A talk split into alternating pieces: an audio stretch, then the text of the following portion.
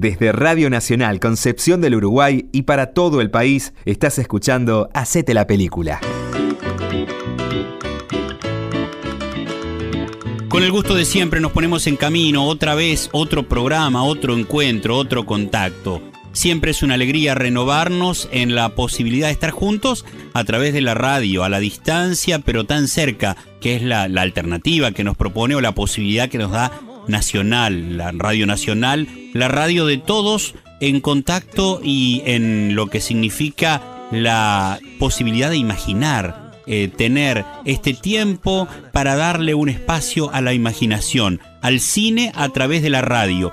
Así que como siempre lo hacemos, en primer término saludamos a nuestro equipo, al equipo que tanto tiene que ver con nuestros programas, a Rubén Teconoir, nuestro operador, el hombre de la técnica, el encargado de hacer desde sus manos que esto sea verdaderamente arte.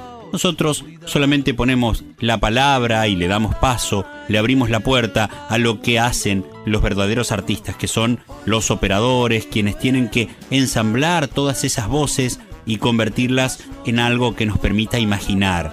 Ese es el trabajo de Teco. María José de Lorenzi es nuestra productora en el programa, la productora que además ha tenido la idea de que este programa se pudiese difundir para todo el país y Fabián Galarraga tiene mucho gusto de conversar con ustedes. 03442 156 28 243 03442 156 28 243 para que se comuniquen con nosotros de todo el país, nos manden mensajes de texto, nos manden WhatsApp, nos cuenten qué les parece este programa y esta propuesta en la que ya nos ponemos en marcha la propuesta tiene que ver con algo que veníamos contando y desarrollando en programas anteriores. Relato salvaje, de eso se trata lo que estamos presentando. Los relatos salvajes que se dan en esta película, cuya primera parte ya hemos compartido, y ahora nos vamos a meter en un relato muy especial, aquel que tiene como protagonista a Ricardo Darín y que pone en tela de juicio el funcionamiento de ciertos organismos de control, de las leyes de tránsito, de lo que significan los estacionamientos, las multas, las grúas que se llevan los autos y todo lo que conlleva lo que para este hombre termina siendo una verdadera tortura. Relatos salvajes, ahí va, esta parte del programa y después venimos nosotros para contarles lo que sigue. Hacete la película a través de Nacional para todo el país. Relato 4. Un hombre hace un agujero en la pared con un taladro.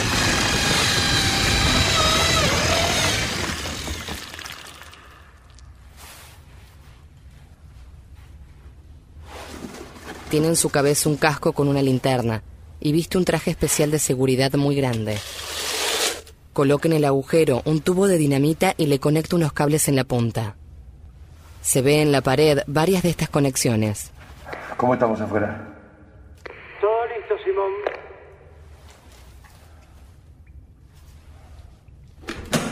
El hombre activa una palanca y muchas luces pequeñas de color azul comienzan a prenderse y apagarse en las paredes que lo rodean.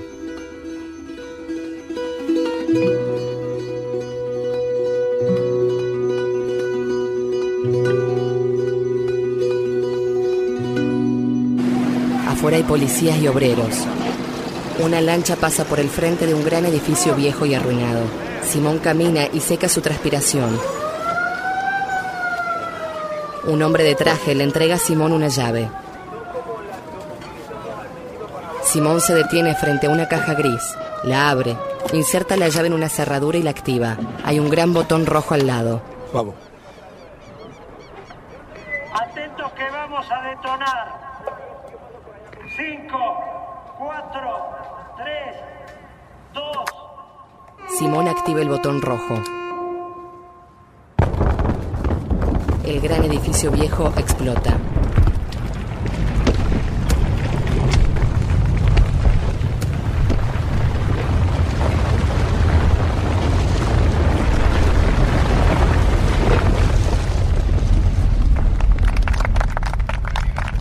Sus compañeros de trabajo se acercan a felicitarlo. Simón está frente a una puerta de acceso restringido. Pone una clave. Abre e ingresan dos obreros con una gran caja. Ahí, gracias. Un hombre le hace firmar un papel. Sí, mi amor. No, paso por la oficina a devolver un par de llamados y voy. Sube unas escaleras. A las 5 voy a estar ahí con la torta, no te preocupes. A las 5 estoy ahí con la torta, quédate tranquila. ¿Cómo no voy a llegar? En la ciudad de Buenos Aires. Simón maneja por la ciudad.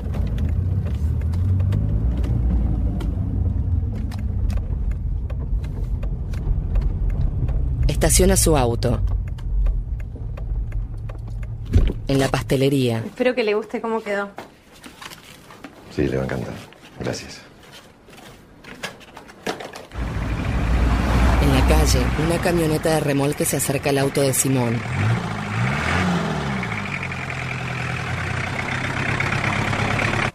Paga la torta. Serían 360. ¿Qué es importada? Uno, dos. ¿Factura tenés? Sí, tenemos croissants, vigilantes. Ticket. Factura. Ah, sí, claro. Ahora se la traigo. Mm.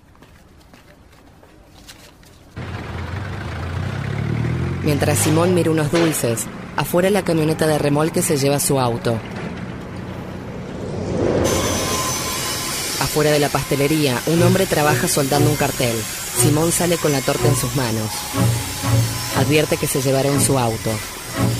Mira para todos lados y cruza la calle.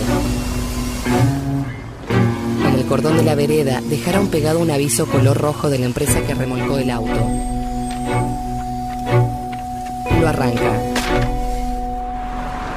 Un taxi frena en una esquina. Hay mucho humo de un puesto de praliné. Simón baja del taxi con la torta en la mano. Llega a las oficinas de remolque. Sale un hombre enojado. Varias camionetas de remolque salen a la calle.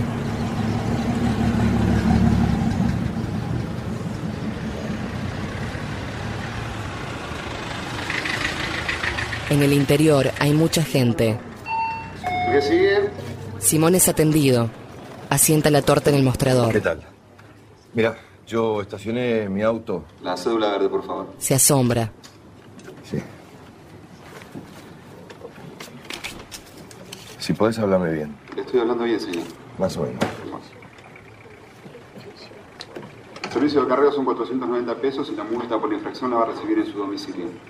Sí, pero es que no, no me escuchás lo que yo te quiero explicar. El cordón estaba absolutamente despintado. O sea, no había ninguna forma de que yo me enterara de que ahí no se podía estacionar. Mm, Comprendo. Eh, ahora, si quiere retirar el vehículo de acá, tiene que abonar el servicio de carrera, ¿sí? Después, si quiere, puede hacer un descargo de lunes a viernes de 8 a 14 en la Dirección Nacional de Tránsito, que es Carlos Pellegrini, 211, primer piso.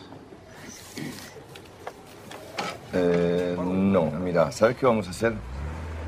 Eh, yo te voy a pedir por favor que vayas a hablar con quien tengas que hablar. Yo me quiero llevar mi auto de acá sin pagar un solo centavo, que me devuelvan lo que gasté en el taxi hasta acá y que me pidan las correspondientes disculpas. ¿De qué te reís? Estoy hablando en serio. ¿Dónde está la oficina donde te piden disculpas cuando cometen un error? Estamos todos en la misma, señora. Apúrese, por favor. Mire, el acta del oficial dice que su vehículo está en infracción, ¿sí? Nosotros no necesitamos más que eso. Entonces le vuelvo a reiterar. Si quiere sacar ahora su vehículo de acá, tiene que abonar. Caso contrario, le pido que se retire y me deje seguir atendiendo. ¿Y si no tengo plata? Puede cancelarlo con tarjeta de crédito o débito o bienvenido otro día, lo que sí se le va a cobrar el estacionamiento. ¿Sabes que sos un delincuente, no? Estoy haciendo mi trabajo, No. señor. Los que trabajan para delincuentes son otros delincuentes. Bueno, una manera de verlo. Miserable servidor de este sistema corrupto. Paga la multa. Gracias, que tuvo un buen día. Simón está en un embotellamiento. Los autos avanzan de a poco.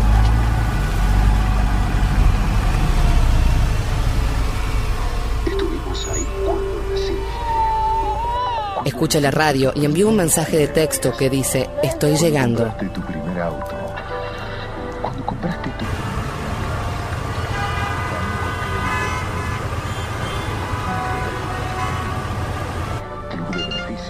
Contestan su mensaje. Ni vengas, ya no queda casi nadie. Siempre junto a vos. Promoción válida desde el 1 de julio hasta el 31 de diciembre inclusive. Para compras en Simón cierra los ojos molesto y se toma la cabeza con sus manos. De noche, Simón continúa manejando. Va rápido y preocupado. Se detiene frente a una casa. En el interior, encienden una vela que está puesta sobre un alfajor. Simón ingresa con la torta en la mano. Todo está oscuro.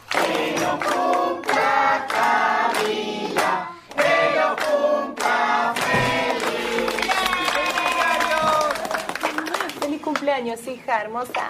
Se encuentra con su mujer. ¿Tú crees que sople otra vez? Ni me hables, Simón, por favor. Dime. Hola, amor. Feliz cumpleaños. La niña del cumpleaños no lo saluda. Acá está la torta. Hola, chicos. ¿Qué tal, Antonio? ¿Cómo andan? Hola, querido. Bien. Bien, todo bien, querido. Hola. Hola. ¿Qué tal? ¿Cómo Ya estás? nos íbamos. Yo soy el padre. El cumpleaños terminó.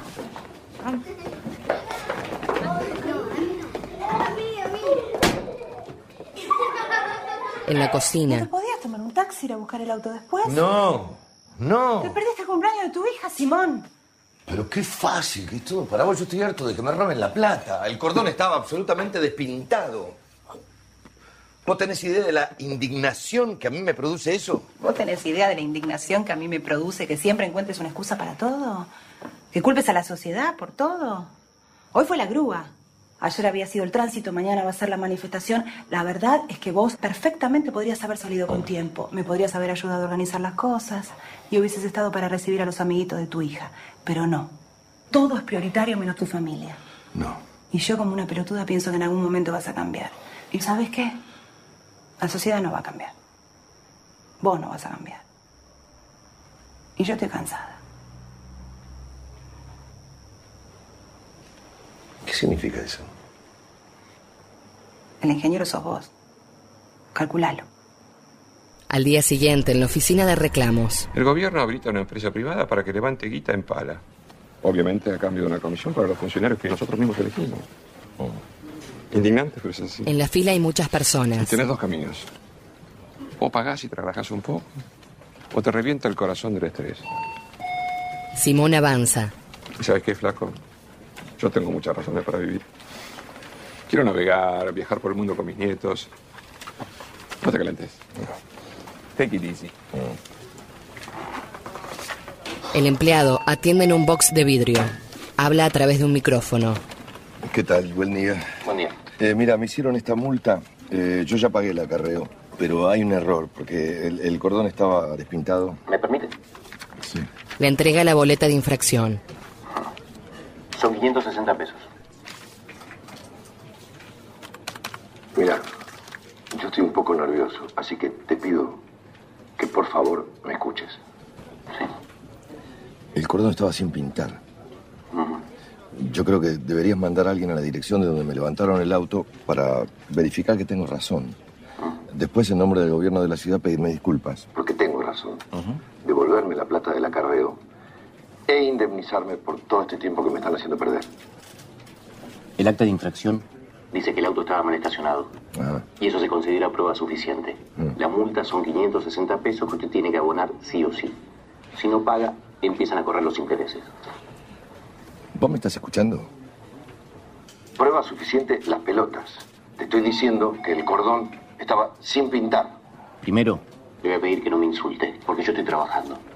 Segundo, usted debería informarse sobre cómo funciona la ley. Que desconozca las normas no implica que esté exento de pagar las consecuencias por incumplirlas.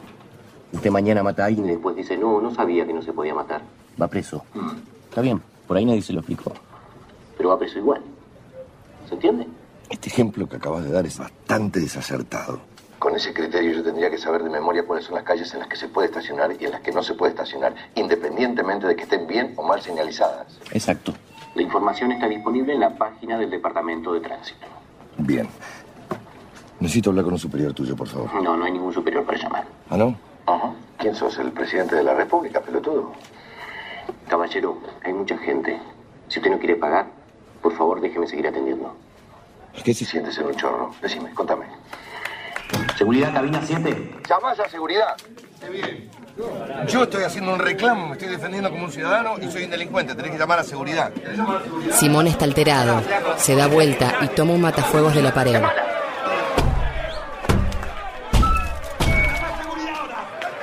Los hombres de seguridad lo agarran. Simón está encerrado en una comisaría. Un policía abre la celda. Él sale. Ven acá, por favor. Firma un papel y toma sus pertenencias del escritorio.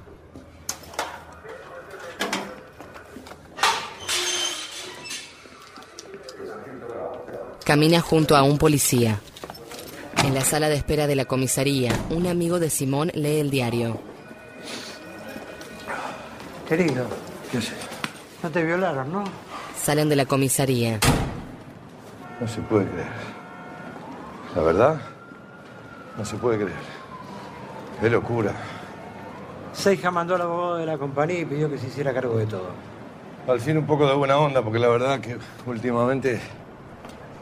Sí, Su amigo le muestra el diario. buena onda más o menos. Aparece tu nombre, tu apellido. Se menciona que sos ingeniero en la firma. A los socios de Seija no le gustó un carajo lo que hiciste. El gobierno de la ciudad es uno de nuestros principales clientes. Hay una foto de Simón con el matafuego a punto de romper el vidrio. Te van a desvincular, Simón.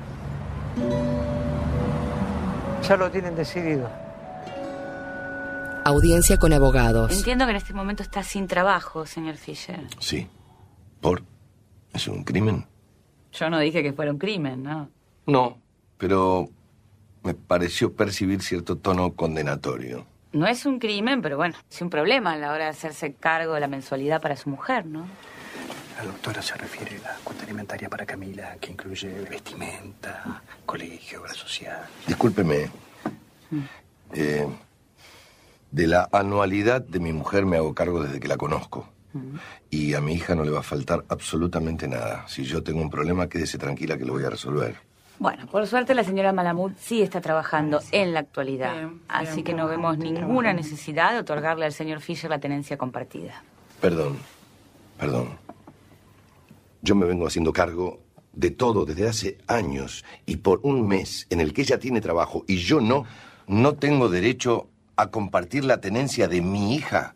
Yo espero que el juez tome conciencia de la injusticia de esta situación. Lo que no va a tomar a bien el juez seguro es la violencia con la que se está refiriendo a su mujer. ¿Qué violencia? A ver. Yo estoy describiendo una realidad. ¿no? ¿Dónde, está la violencia? ¿Dónde la ve? Veo violencia, señor Fisher, en muchas partes. Veo violencia al salir a la calle, veo violencia al prender la televisión. Sin ir más lejos, veo violencia, por ejemplo, en un artículo de periódico. Mm, Y estoy convencida que mientras menos contacto tenga una criatura con episodios por el estilo, mejor será para su integridad psicofísica, ¿no? Victoria, vos me querés sacar a mi hija. No, no, no es eso. No te quiero sacar a tu hija, no es eso. ¿Pero qué pasa? ¿Te estás volviendo loca? Bueno, muy bien. Mi cliente y yo damos por terminada la instancia de mediación y optamos por mantener silencio hasta volver a encontrarnos en tribunales. ¿Vos no pensás decir nada? ¿Quién te contrató ella? Haga terapia, señor Fisher. ¿Cómo? Se lo digo de corazón. La esposa sale con su abogada de la oficina.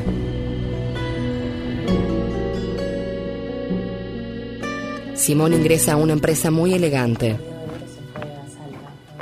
Se encuentra con la secretaria que habla por teléfono. Bueno, pero después charlamos que tengo gente. Un besito. Chao. ¿Qué tal? Hola, buenas tardes. Soy Simón Fisher. Hablé hace unos días con la secretaria del ingeniero Ederer. Quería entrarle mi material. Sí, muy bien, déjeme todo a mí, yo se lo doy. Ah, ¿sabes qué? Prefería entregárselo en mano. Y si está el ingeniero sería mejor, porque me encantaría comentarle una cosa. Es un segundo nada más. Yo trabajé más de 10 años en la empresa Seija, Rafa Martínez y Asociados. No, no soy un improvisado. El ingeniero está en obra en este momento. ¿Y su secretaria? Salió a almorzar. Simón está sorprendido. Más de las 4 de la tarde.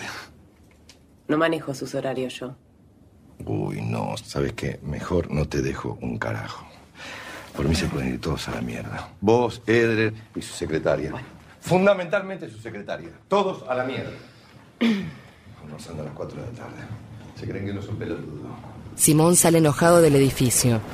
Mientras camina, busca en sus bolsillos las llaves del auto.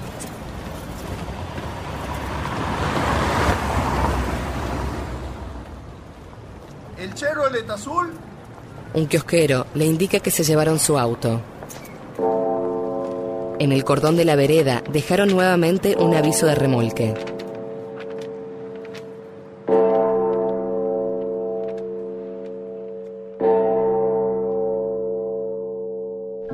En un cajero automático, Simón extrae dinero.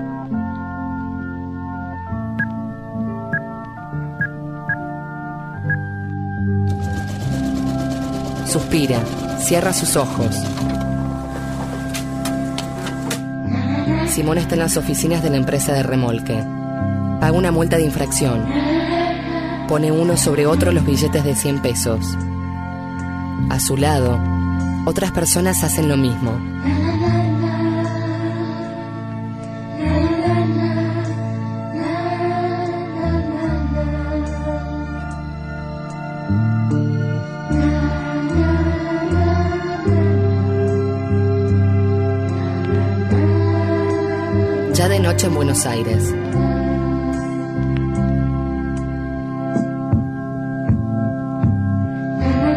Simón estaciona su auto en el ingreso del edificio de su ex trabajo.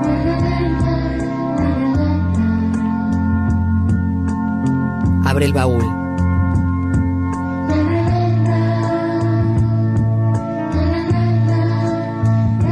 Carga unas cajas.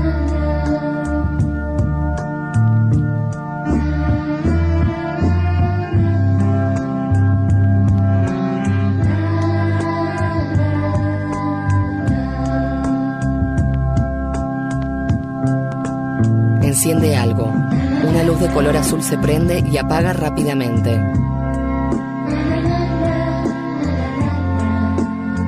Amanece en la ciudad. Simón estaciona su auto en una calle que tiene los cordones pintados de amarillo. En un bar, está sentado tomando un café. Una camioneta de remolque pasa.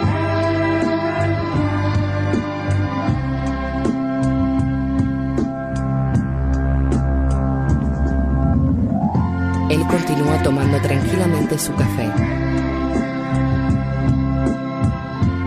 Mira por la ventana cómo la camioneta de remolque se lleva su auto.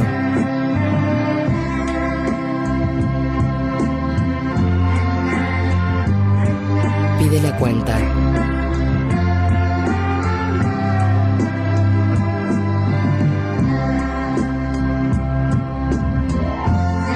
Estacionamiento de la empresa de remolque, dejan el auto de Simón.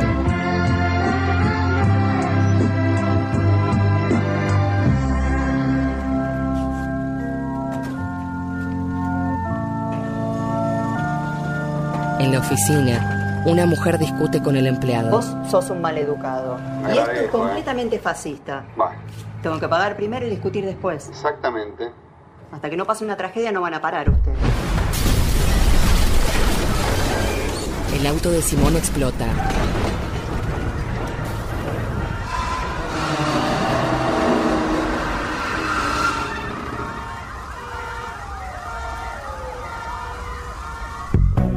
En la tapa de los diarios, la explosión del auto de Simón es noticia.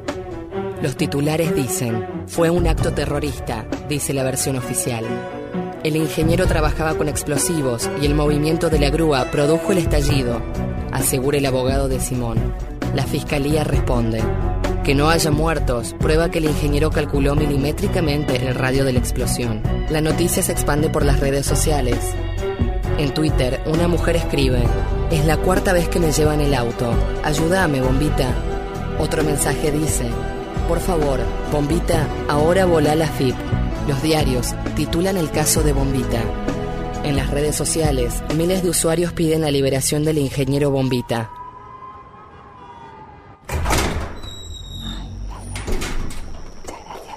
Los guardias abren las puertas de la cárcel. Ingresan la esposa de Simón y su hija. Llevan una torta con velas encendidas. La decoración de la torta es un camión de remolque. Simone abraza con mucho cariño a su hija. Ella sonríe.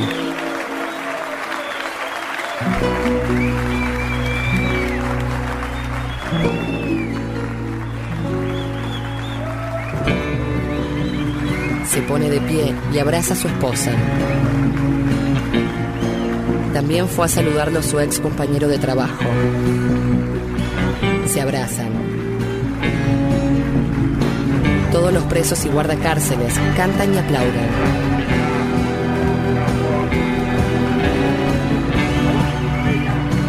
Simón se sienta con su hija en la mesa. Enfrente tiene la torta con las velas encendidas.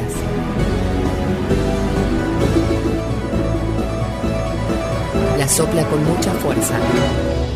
Desde Radio Nacional Concepción del Uruguay y para todo el país, estás escuchando desde Radio Nacional Concepción del Uruguay y para todo el país, estás escuchando Hacete la película. Vamos al cine, te invito, mi amor.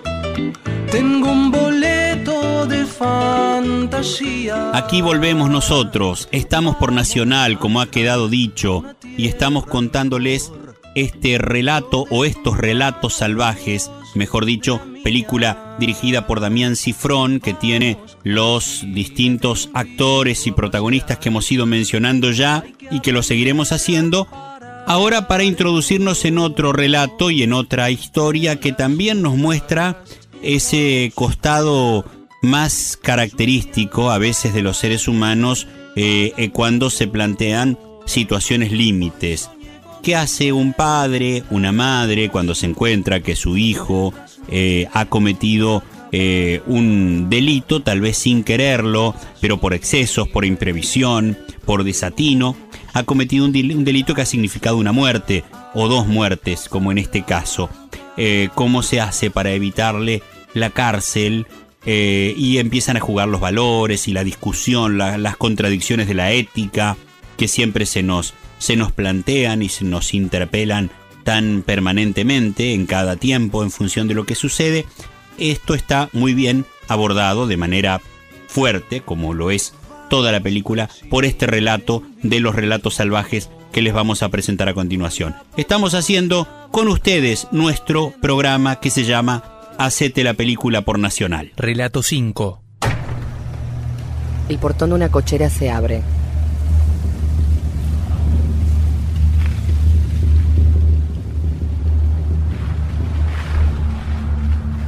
Un auto último modelo ingresa. Tiene la patente chocada y manchas de sangre. Un joven está sentado a la orilla de una cama. Papá. El cuarto está oscuro. Sus padres están durmiendo. Los despierta. Papá. Mm. ¿Qué pasó? ¿Qué pasó, Santiago? ¿Habla? La casa es muy lujosa y tiene un gran jardín. Una camioneta ingresa y se estaciona. Un hombre de traje se baja del vehículo. La madre enciende la luz y baja por las escaleras.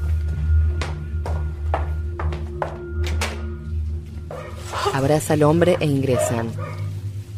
Prométeme que no va a ir a la cárcel. Vamos a hacer todo lo posible. El padre está viendo televisión. Nervioso, toma una pastilla. Un conductor atropelló a una mujer embarazada y se dio a la fuga. Santiago está en el vestidor llorando. Santiago, a mí decime la verdad. ¿Qué tomaste? ¿Tomaste marihuana? ¿Eh? Aunque no pudieron identificar. La madre sube las escaleras junto al hombre. En este momento la policía se encuentra analizando las imágenes de las cámaras de seguridad que cubren todo el corredor norte para dar con los datos del propietario. Atropelló y huyó. Otro hecho lamentable de un asesino. El padre y el hombre se abrazan. Otra vez en la zona norte del Gran Buenos Aires. Decime, ¿a nombre de quién está el auto? Mío, personal. ¿Y la dirección que declaraste es esta? Sí. ¿Qué hiciste? Nos arruinaste la vida a todos, pelotudo. Ayúdalo, Mauricio, por favor. Santiago, escúchame. Necesito que me respondas algunas preguntas. Mírame, Santiago. Santiago, ¿ibas acompañado en el auto? ¿Eh? ¿Le contaste a alguien lo que pasó? Vamos a ver el coche. En la cochera se enciende una luz. Tiene vidrios polarizados. ¿Te acordás si vas con las ventanillas levantadas? Creo que sí. Hace memoria. Sí, sí. Mm. ¿Te bajaste del auto para ver lo que pasó o seguiste de largo? Sí. ¿De dónde venías? De un bar en el centro. ¿Y alguien te vio llegar o irte con el auto? No. ¿Tus amigos? ¿Alguna chica? No sé, no me acuerdo. Te juro que no me acuerdo. Santiago se agarra la cabeza. Lamentablemente. En la cocina, los padres miran televisión. Que tanto la mujer como la criatura en camino fallecieron en la ambulancia que los trasladaba al hospital. Él arroja un vaso. La madre está llorando. Él se acerca y la toma del brazo.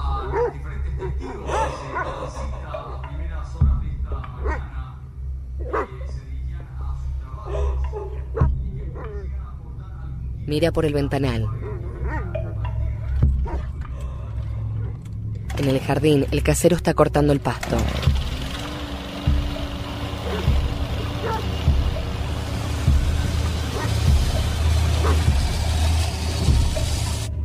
En la oficina, el casero se sienta. La mujer sirve té. Muchas gracias, señora. No, por favor. Cierra la puerta. Que te estoy proponiendo me avergüenza. Y mucho. Mm. Pero nos conocemos desde hace años y siento que tenemos esta confianza. Mm. Además, sos padre y sé que también querés lo mejor para tus hijos. Entonces pienso que un arreglo como este quizás te pueda servir. Si vos decís que te llevaste el auto anoche, mientras dormíamos, para dar un par de vueltas, y que manejabas en el momento del accidente, yo te pongo al mejor abogado Señala al hombre de traje. para que te reduzcan la condena lo máximo posible. Con buena conducta, en menos de un año y medio estás afuera. ¿Es así? Es así. Es... Bien. Y por ese enorme favor, yo te ofrezco 500 mil dólares. Es una cifra que no podrías ganar en toda una vida de trabajo. Y le aseguras vivienda y educación a tu familia de por vida. Vos lo conoces a Santiago. No podría sobrevivir en una cárcel. No lo resistiría. El casero asiente con la cabeza. Cocina. El abogado desarma la cámara de seguridad de la casa. Cochera. Saca latas de cerveza del auto y se las entrega a la mujer. A ver, José, sentate un poquito en el auto, por favor. El casero se sienta en el auto. Agarrá el volante con las dos manos. Tócalo todo al volante. Bien. Habías tomado un poco de whisky. Los patrones estaban durmiendo. Cuando le viniste a estacionar el auto como todas las noches, te dieron ganas de ir a manejar un rato. Si te preguntaban qué ibas a decir, que fuiste a ponerle aire a las cubiertas porque las viste bajas. De repente, algo se te cruzó, sentiste un golpe y a partir de ahí no te acordaste nada más hasta que te despertaste acá adentro. La mujer le sirve whisky. ¿Ok? José, no tengo palabras para agradecerle. No, no, no se toquen, por favor, no. Está bien, señora, está bien, está bien, está bien.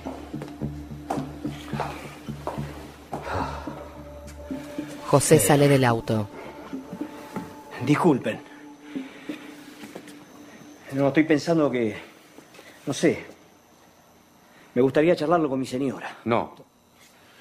Ella no puede saber nada, José. Al menos por ahora. No podemos correr el riesgo de que hable.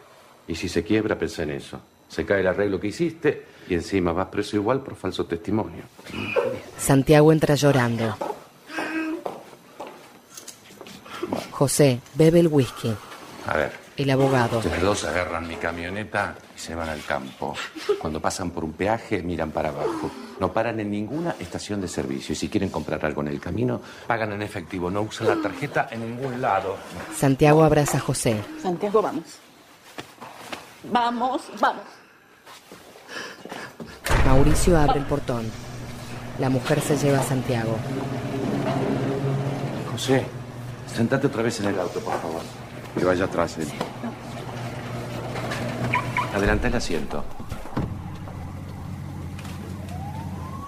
Todos se miran. Ustedes dos váyanse a la habitación y se acuestan a dormir. ¿eh? No se enteraron de nada. ¿Ok? Mauricio cierra el portón. Vos, tranquilo y en silencio. ¿m? Yo me ocupo. Un auto policial y otro particular ingresan al estacionamiento. Los hombres descienden. Un hombre de traje saluda al abogado e ingresa. Mauricio Pereira Hamilton. Su abogado. Estaba por llamar a la comisaría. Pase, por favor. Qué tragedia espantosa. Hace una hora mi cliente escuchó ruidos en la planta baja y pensó que le estaban entrando a robar. Cuando va al garage, descubre al casero sentado en su auto, borracho, en estado de shock. Ahí escuchó las noticias, asoció todo y me llamó. En el living Mauricio Pereira, el señor es el fiscal en turno. se saludan. Buenas. Y el caballero es José, que trabaja con la familia desde hace casi, ¿cuánto? ¿15 años? Sí. En la televisión, el titular dice habla el marido de la víctima. El marido de la víctima, el futuro padre del bebé. Señor, ¿cómo recibe la noticia? ¿Nos puede dar alguna declaración? ¿Cómo recibo la noticia? ¿Cómo voy a recibir la noticia? Pague ahora. No es necesario. Sí. Una sola cosa voy a decir. El que fue, lo va a pagar. ¿Me estás escuchando? ¿Me estás escuchando? No importa dónde te escondas. El abogado apaga te la a televisión. ¿Qué pasó, José? Perdón, eh, José. Te recuerdo que podés permanecer callado. Yo voy a representar al señor Torres por pedido de mi cliente. Nunca antes hubo un problema y es padre de dos hijos. ¿Podría contarme cómo fue el accidente? Sí. Y, eh, bueno, yo siempre le estaciono el auto al señor Mauricio. Y hacía rato que tenía ganas de dar una vuelta en el auto nuevo, eh, pisarlo un poco al, al BM, ¿no? Y anoche había tomado, la verdad. Y bueno, estaba embalado y salí. Nunca me imaginé que podía pasar nada, ¿no? Y bueno, agarré la Libertador y. Y lo puse en alta. La verdad que venía rápido, bastante rápido. Y de repente se me cruzó algo, no sé, no, no distinguí qué era, algo borroso. Pensé que era un perro, escuché el golpe muy fuerte. Y me asusté, pero porque pensé que le había abollado el auto a don Mauricio. Y quería volver rápido para ver si lo podía arreglar antes de que el señor Mauricio se despertara. Ajá. Por detrás el abogado le indica que se calle. El fiscal mira al abogado y a José. Mauricio está preocupado.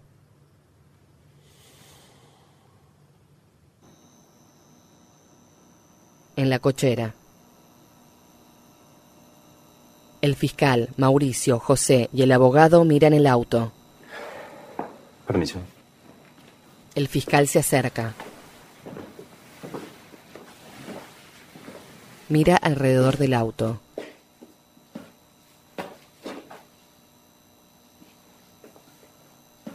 Las puertas. La patente dañada y los espejos.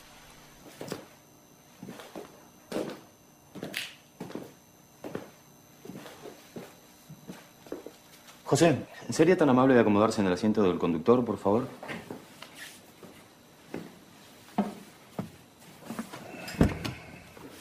José sube. ¿Toco? Sí, sí, agarra el volante.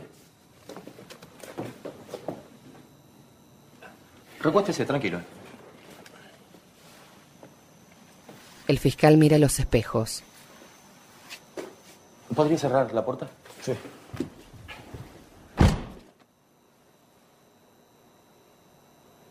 Mauricio mira al abogado. Está preocupado. José, ¿usted nunca usa los espejitos para manejar? ¿Los espejos? Sí, ¿cómo no lo voy a usar? ¿Sí? No, sé, porque así como están se lo puede mirar el techo, ¿eh? Es un milagro que haya atropellado a una sola persona. No sé, si habrán corrido con el golpe. Todos al mismo tiempo. Sí. No. Yo diría que a este auto lo manejó alguien bastante más alto que usted. ¿Vive alguien más en la casa? Sí, mi mujer, mi hijo, el perro.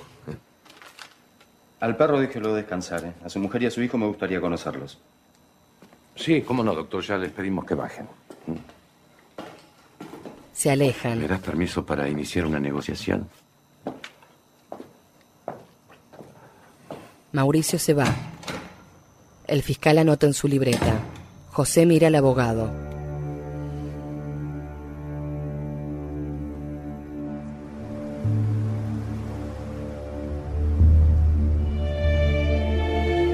Mauricio mira por el ventanal.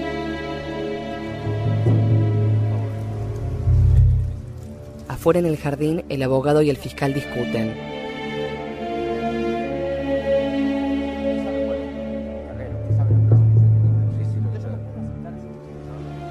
Mauricio se agarra la cabeza.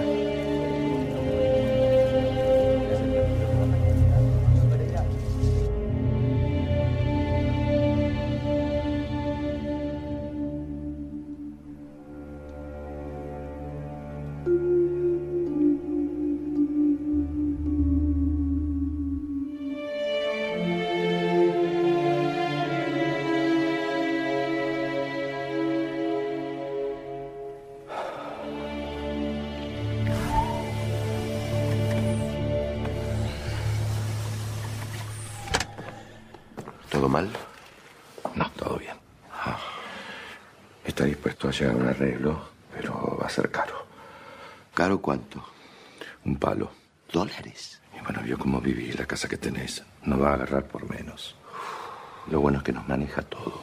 Conoce el comisario, a la mayoría de los jueces, y nos ayudaría a reforzar la coartada. ¿La del casero? No se lo puede dejar afuera el casero. No, un responsable tiene que haber, Mauricio. Hubo dos muertes, salieron todos los noticieros. Está bien, pero no sé si tengo tanto dinero en efectivo. Es un millón y medio de dólares. Ya sé. Y también está mi parte. ¿Tu parte? Bueno, mi parte, yo sé que te está arreglando todo. Pero yo le pago fortunas a tu estudio por año. Pero eso es por otras cosas, Mauricio. Estos no son honorarios. Yo estoy arriesgando mi reputación acá. Estuve a punto de darle mi camioneta a tu mujer y a tu hijo para que se escapen. Me parece que está siendo un poco desconsiderado. ¿De qué cifra estás hablando? No sé, otros 500. Mira, si quieres llamar a otro abogado, está todo muy bien. Mi trabajo termina acá. Andá y cerrá todo, anda.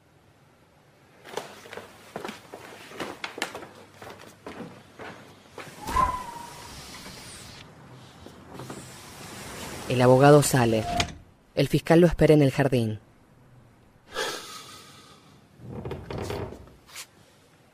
Por detrás ingresa José. ¿Todo bien, José? Y la verdad que no. ¿Por qué? Por ir dos años a la cárcel voy a cobrar lo mismo que su abogado. Está bien que sea pobre, pero... ¿Sabes que es muy feo lo que estás haciendo? ¿Feo? Vaya preso usted entonces. Yo anoche me vi una película de vaquero, me tomé un cachamay y a las 11 estaba durmiendo como todas las noches. ¿Qué más querés, José? Sé claro, porque no hay tiempo. El dinero que hablamos y un departamento en Mar de Ajó. Mauricio, José, ¿podemos tener una charla todos juntos? El abogado lo mira. Mauricio. Una multitud con carteles se manifiestan en la entrada. En la oficina. Vamos a hablar sin tapujos, señores, porque el tiempo apremia y no queremos ningún malentendido. La historia que armaron se respeta tal cual. A usted y a los miembros de su familia los voy a citar a declarar en breve, así que nadie se va de viaje. Usted va a salir de acá esposado y con la cabeza encapuchada. Afuera se va a encontrar con la prensa, con gente indignada, le van a hacer preguntas, lo van a insultar, pero usted no dice palabra. ¿eh? Bien. Acá hay que evitar la polémica, permitir que la causa avance sin trabas, que salga la sentencia y todos contentos. Santiago ingresa. Dice que quiere confesar, que quiere salir a la calle. Es lo que corresponde. Por favor, decirle algo, no tiene la menor idea de lo que está haciendo. No, calmate, Santiago. Tienes razón tu mamá. Esto se va a arreglar de otra forma. ¿Puedes cerrar la puerta y ocuparte vos de Santiago, por favor? Su madre se lo lleva. Vamos, Santiago. Tranquilo, Santi. ¿Podemos continuar? A partir de ahora usted va a ser el nexo entre nosotros. Yo con el señor Pereira no voy a hablar más, salvo cuando vaya a declarar. Y usted, José, evita todo tipo de comunicación con otra persona que no sea su abogado. Perfecto. Voy a necesitar algo de dinero en efectivo para gastos operativos. Calculemos unos 30 mil dólares, que me va a hacer llegar el lunes a primera hora. Perdón que pregunte. ¿Cuáles serían esos gastos operativos? Afuera hay oficiales, está el comisario. Si alguien vio o escuchó algo, hay que participarlo. Trámites internos. Tenemos que estar atentos a cualquier cabo suelto que pueda llegar a aparecer. Así que si les parece bien, Yo podríamos... no ya tengo inconveniente en hacerle llegar ese dinero el lunes, pero le aclaro que sale del presupuesto ya acordado. ¿eh? Yo no pongo un centavo más. Mauricio, por favor. Y por favor, por favor. Eso es lo mismo que digo yo, por favor. Pero yo que- sé que estoy en una situación complicada, pero tampoco voy a permitir que me destripen de esta manera. Mauricio, lo que explica el fiscal es razonable. No desviemos el foco de atención por 30 mil dólares. Ponelo vos entonces, que salgan de tu parte. Señores, no es momento de tener este tipo de discusiones, ¿eh? Si quieren avanzar, hay que avanzar ya. O que salgan de la suya, sino usted va a cobrar un millón de dólares y me está pidiendo 30 mil más para contingencias. ¿Quién va a cobrar un millón de dólares? Todos miran al abogado. No, eh, tiene razón. El millón de dólares incluye las contingencias. Lo suyo más las contingencias suman el millón. Mi parte no la toquen, ¿eh?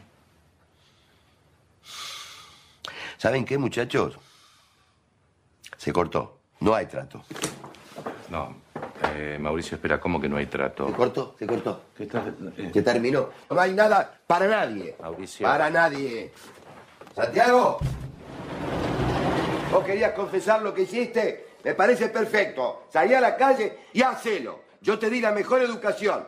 Y vos siempre hiciste lo que se te cantaron las pelotas. Así que ahora, jodete, hermano. Mauricio. Mauricio. Mauricio, calmate. Podemos ser sensatos. ¿Qué pasó? ¿Qué pasó? Que son todos una manga de buitres. Eso pasó. Pero se acabó. Yo no maté a nadie. Mauricio, te lo... Se encierra en la habitación. de San Isidro, recuerden, esta mañana hubo un trágico Cambia de canal.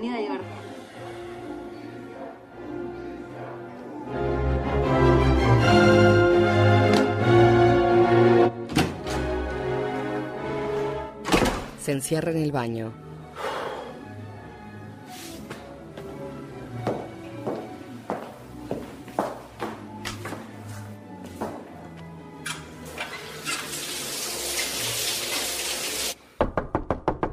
Mauricio, ¿me podés abrir, por favor? Tengo algo importante para decirte. Mauricio, ¿podemos hablar un minuto en forma civilizada? ¿Qué pasa? Ya está, llegamos a un arreglo y los 30 mil dólares se absorben entre todos. Es que no quiero saber más nada. Se terminó. Listo, váyanse de mi casa. Mauricio, te recuerdo que hay dos muertos. Si a Santiago lo llegan a encontrar culpable, esto nos va a costar muchísimo más. José, en cambio, es insolvente. Por eso, ¿quién va a indemnizar a los familiares de las víctimas? Que la plata vaya a parar ahí, que es lo que corresponde. La basurita esta cobra un sueldo que sale de mis impuestos. Que investigue lo que pasó. Vos querés defender a mi hijo, fijá tus honorarios con él. Si te los puede pagar, yo no tengo nada que ver. Hagan lo que tengan que hacer. Laburen, viejo. Mira, ya habíamos llegado a un acuerdo. Es de poco caballero retirarse así. Ah, Yo te pido disculpas si en algo te ofendí. Pero desde que llegué a esta casa no hago otra cosa más que defender los intereses de tu familia. te lo agradezco de corazón. Sos un pan de Dios. El abogado se retira. Mira a su esposa. ¿Me dejas que hable con ellos para ver si puedo mejorar las condiciones? Mauricio se está afeitando. Permiso. Bueno, creo que tenemos una propuesta superadora. José acepta los 500 mil iniciales y dice que te olvides del departamento en Marriajo. Y el fiscal y yo compartimos el millón. Punto. Ni un centavo más. Eso sí hay que hacerlo ahora, Mauricio. Están todos los medios afuera Y el fiscal me dice que no puede demorar un segundo más la entrada del comisario. No. Yo pongo un millón en total. Y ustedes se lo reparten como quieran. ¿Cómo un millón en total? ¿Es eso o nada? Si les va bien y si no, su ruta. Me golpea la puerta con cualquier otra propuesta y yo mismo salgo a denunciarlos por extorsión. A vos y al fiscal. El fiscal sale a la entrada. Lo esperan los periodistas. Doctor, ¿podría revelarnos la identidad del imputado? Por el momento hay secreto de sumario. Lo, lo único que les puedo adelantar es que el caso está prácticamente resuelto. Hay un único sospechoso y en una sola ya había estar presentando el escrito ante el juez. Muchas gracias. Un policía lleva detenido a José. Tiene la cabeza tapada.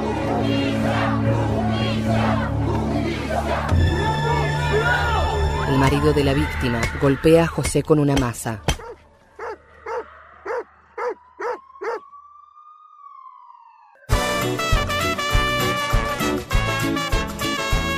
Les quiero contar que este, esta película tiene un enorme trabajo de audiodescripción, que es lo que permite convertirla en un formato radial, que ha realizado la gente de Córdoba.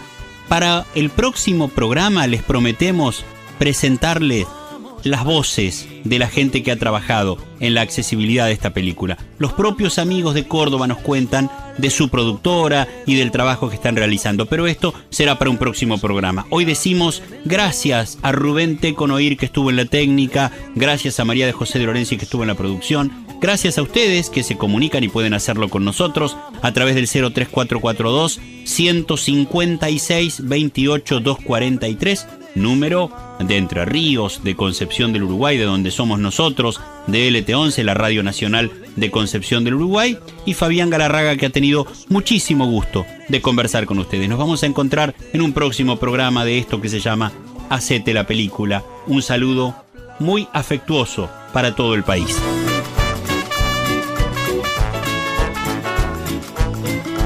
Escuchaste desde Radio Nacional Concepción del Uruguay y para todo el país, Hacete la película.